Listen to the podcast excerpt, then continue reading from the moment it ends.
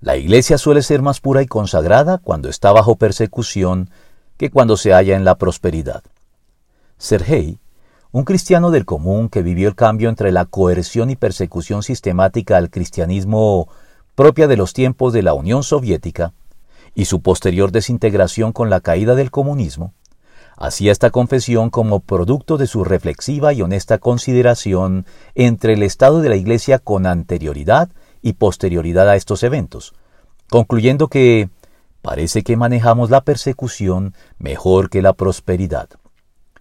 De hecho, el historiador Paul Johnson nos informa que a lo largo de la historia del judaísmo y a partir del exilio babilónico, ha existido en él una fuerte corriente que ve siempre con sospecha el poder y el triunfalismo político, pues vislumbra en ello una amenaza contra la pureza y fidelidad del pueblo hacia Dios, urdida por Satanás para fomentar sutilmente la relajación y el alejamiento de Dios entre su pueblo.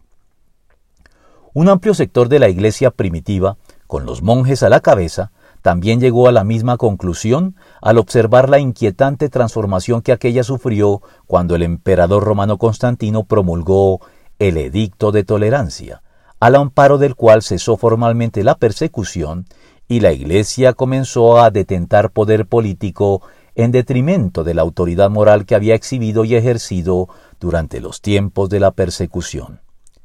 Ya lo dijo Dios, yo te hablé cuando te iba bien, pero tú dijiste, no escucharé. Así te has comportado desde tu juventud, nunca me has obedecido.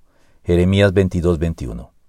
Al fin y al cabo, asimismo serán perseguidos todos los que quieran llevar una vida piadosa en Cristo Jesús. Segunda de Timoteo 3:12.